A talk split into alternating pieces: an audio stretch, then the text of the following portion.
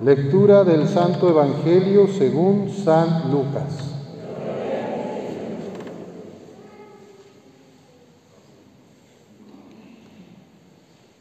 Muchos han tratado de escribir la historia de las cosas que pasaron entre nosotros, tal y como nos las transmitieron los que las vieron desde el principio y que ayudaron en la predicación.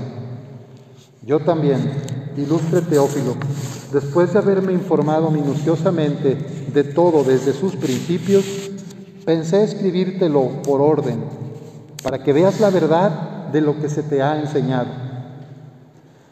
Después de que Jesús fue tentado por el demonio en el desierto, impulsado por el Espíritu, volvió a Galilea. Iba enseñando en las sinagogas todos lo alababan y su fama se extendió por toda la región.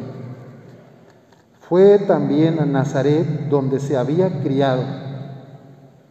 Entró en la sinagoga, como era su costumbre hacerlo los sábados, y se levantó para hacer la lectura. Se le dio el volumen del profeta Isaías, lo desenrolló y encontró el pasaje en que estaba escrito. El Espíritu del Señor está sobre mí, porque me ha ungido para llevar a los pobres la buena nueva, para anunciar la liberación a los cautivos y la curación a los ciegos, para dar libertad a los oprimidos y proclamar el año de gracia del Señor. Enrolló el volumen, lo devolvió al encargado y se sentó. Los ojos de todos los asistentes a la sinagoga estaban fijos en él. Entonces comenzó a hablar diciendo, hoy mismo se ha cumplido este pasaje de la escritura que acaban de oír. Palabra del Señor. Gloria a ti, Señor. Pueden sentarse.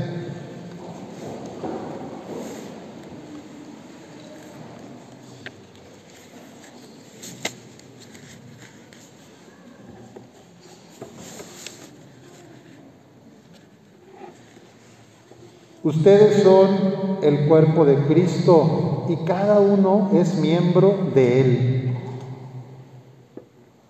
Cuando un miembro sufre, todos sufren con Él y cuando recibe honores, todos se alegran con Él.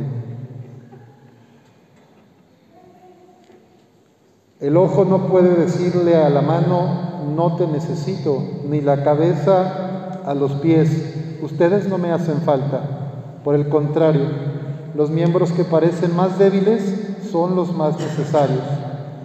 Y a los más íntimos los tratamos con mayor decoro, porque los demás no lo necesitan. Así formó Dios el cuerpo, dando más honor a los miembros que carecían de él, para que no haya división en el cuerpo y para que cada miembro se preocupe por los demás. Cuando un miembro sufre, todos sufren con él. ¿Quiénes son los miembros del cuerpo de la iglesia que están sufriendo en este enero, cuesta de enero 2022? ¿Quiénes están sufriendo hoy? Los enfermos. ¿Quién más? los más pobres, los que han perdido seres queridos, los que, los que tienen difuntos, los que no tienen trabajo para mantener a su familia, los que no tienen el seguro o la atención médica, el derecho a la salud, los que sufren haciendo filas interminables en los trámites los jóvenes atrapados en alguna adicción, también los que están en la tentación de entrar en algún, en algún negocio ilegal para tener dinero en alguna emergencia. Hay tantos hoy que tienen necesidades.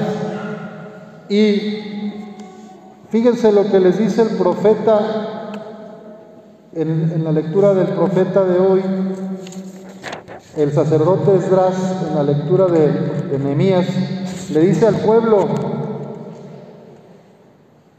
vayan a comer espléndidamente, tomen bebidas dulces y manden algo a los que nada tienen.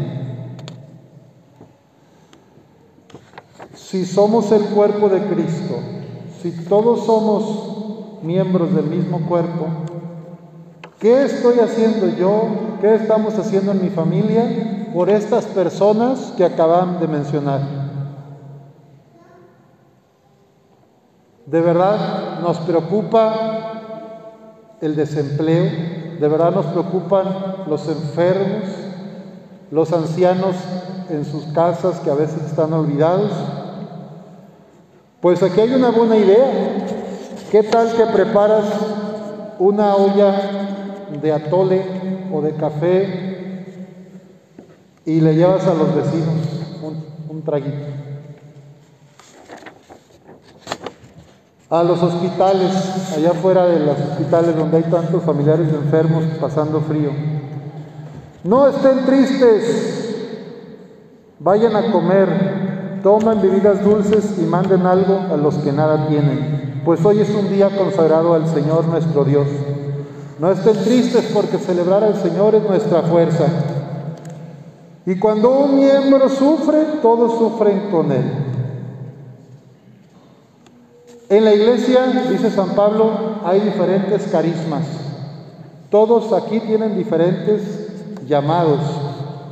Siendo uno solo el cuerpo, cada quien tiene diferentes dones, talentos para ponerlos al servicio de la comunidad. Si a mí me ponen a hacer un, atole o un ponche, lo más seguro es que vamos a fracasar, no va a ser bueno. Pero si a mí me ponen a, a servirlo o a hacer el chofer, a lo mejor eso sí lo puedo hacer o cargar la olla pesada con otro hombre, ¿verdad? Cada quien tiene dones y talentos diferentes. Pregúntense hoy, hermanas y hermanos, ¿qué dones me dio el Señor?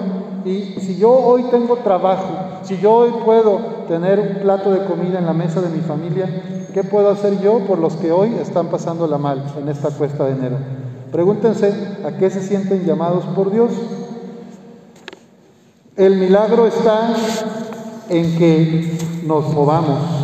En el Evangelio que escuchamos, Jesús dice, el Espíritu del Señor está sobre mí porque me ha ungido para llevar a los pobres la buena nueva, para anunciar la liberación a los cautivos y la curación a los ciegos, para dar libertad a los oprimidos y proclamar el año de gracia del Señor. Tú y yo, el día de nuestro bautismo, fuimos ungidos, recibimos al Espíritu Santo y podemos decir esto mismo hoy.